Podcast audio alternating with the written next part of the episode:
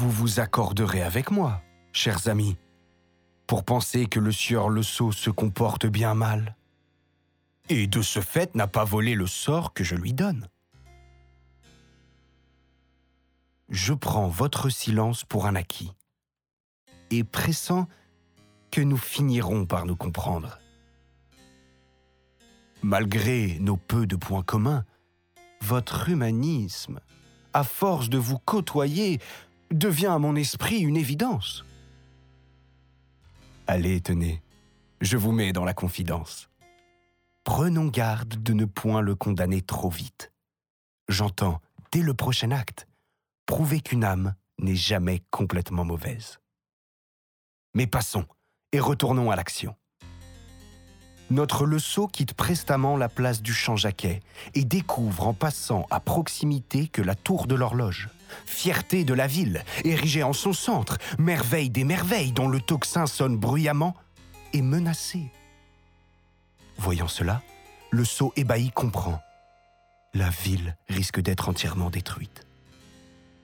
Plus d'habitants, plus de clients, murmure-t-il. Il accélère le pas file vers l'église Saint-Sauveur, serre contre lui son plus grand réconfort, sa cassette. Il longe les halles, déboule place de la petite cohue et là, pour la seconde fois, s'arrête bouche bée. Le monstre de feu. Dragon médiéval, outil vengeur d'une main invisible et cruelle, s'est repu de toute la ville basse. Paniqué, notre homme se met à courir. Il prend la rue de la Ferronnerie, évite un mur de flammes, le visage camouflé, traverse la place de la Grande Cohue et arrive enfin à destination. Saint-Sauveur se dresse intact devant lui quand un groupe d'hommes attire son attention.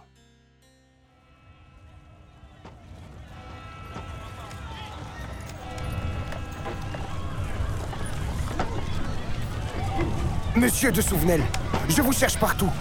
Une affaire urgente me conduit à vous. Vos talents d'avocat Monsieur le Sceau, vous arrivez à point nommé. Nous manquons de bras. Les vôtres ne seront pas de trop. C'est que, monsieur, le feu m'ayant contraint à évacuer mon vin, Guillaume, que vous connaissez, en a profité pour m'abuser. Nous traiterons votre petite affaire plus tard. L'urgence est ailleurs, monsieur le Sceau. Nous tentons ici de sauver Saint-Sauveur. Si nous perdons la bataille, les quartiers nord seront détruits. Euh, j'ai bien peur de ne pas être d'un grand secours. Je suis homme de commerce et non de guerre, monsieur. L'heure est à la mobilisation générale contre un ennemi commun. Si rien n'est fait, notre chère cité sera entièrement brûlée. Je ne peux même pas vous faire porter de quoi vous désaltérer. Mon vin a été évacué hors l'enceinte de la ville. Je vous reconnais bien là. Mais tenez, je vais vous présenter. Ces messieurs en discussion sauront comment vous occuper. Messieurs, vous connaissez tous le sieur Le Sceau, ou plus sûrement ses excellents vins. Messieurs Marzan, Le Chat, Bonin, Monsieur de Fossés. C'est un honneur de vous rencontrer, bien que les circonstances... Cessez vos références, Le Sceau Constatez qu'ici, il n'y a que des hommes de bonne volonté. Oubliez qu'en temps normal, ces messieurs sont conseillers à la cour. Et confiez-moi plutôt cette cassette qui vous entrave les mains. Monsieur, ce sont là toutes nos économies. Je ne saurais mieux vous dire. Ce monsieur est mon secrétaire. Comptez sur lui pour prendre grand soin de votre précieux.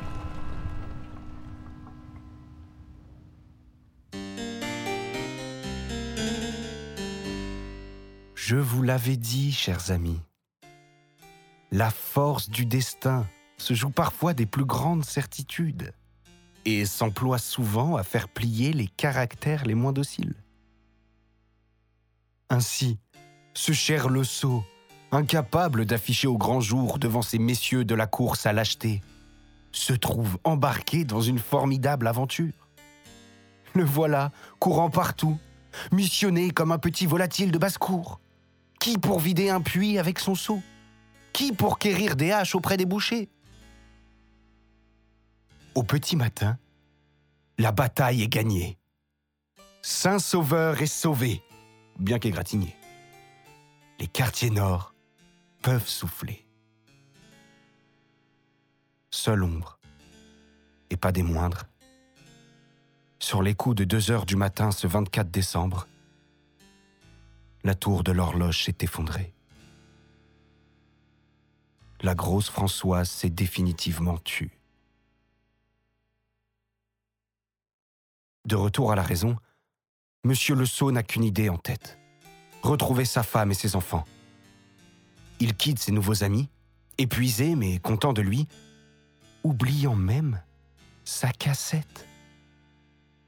Libéré de ses obligations, il passe devant Saint-Sauveur, quand il découvre une singulière cérémonie.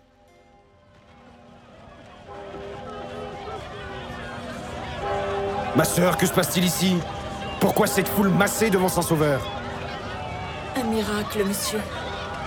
Ne voyez-vous pas? Ici, devant nous, au milieu du brasier, l'église Saint-Sauveur épargnée par les flammes. Demandez miséricorde avec nous à Notre-Dame des miracles. Et où vont-ils avec cette statue? Nous conduisons Notre-Dame en lieu sûr, monsieur. En procession, comme il se doit. Euh, C'est pure folie, ma sœur La cité brûle et vous chantez Nous ne chantons pas. Nous prions. Joignez-vous à nous pour le salut de votre âme. Vous vous égarez, ma sœur Il y a tant à faire plutôt que prier Les pauvres gens ont besoin de votre aide et non de vos louanges Ne les voyez-vous pas? Partout, en tout lieu, errés en peine? L'heure est au recueillement, monsieur. Dieu a souhaité que cette ville brûle. Rien ne saurait le contredire dans son insondable dessein. La raison vous abandonne Je peux vous assurer que tout ceci n'est que le fruit d'une dispute conjugale, dont je fus le premier témoin. Il n'y a de ça que quelques heures. Dieu n'est pour rien dans ce drame. Voyons, monsieur. La ville est livrée aux flammes de l'enfer. Les ténèbres s'abattent sur elle pour ses fautes nombreuses. La luxure s'est emparée de ce temps. Et Dieu, comme il le fit à Sodome, punit les hommes pour s'être détournés de lui. Moi, si je comprends bien, Dieu punit les hommes pour leurs péchés, et sa mère, quelques heures plus tard, les sauve. J'entends vos doutes, mon frère.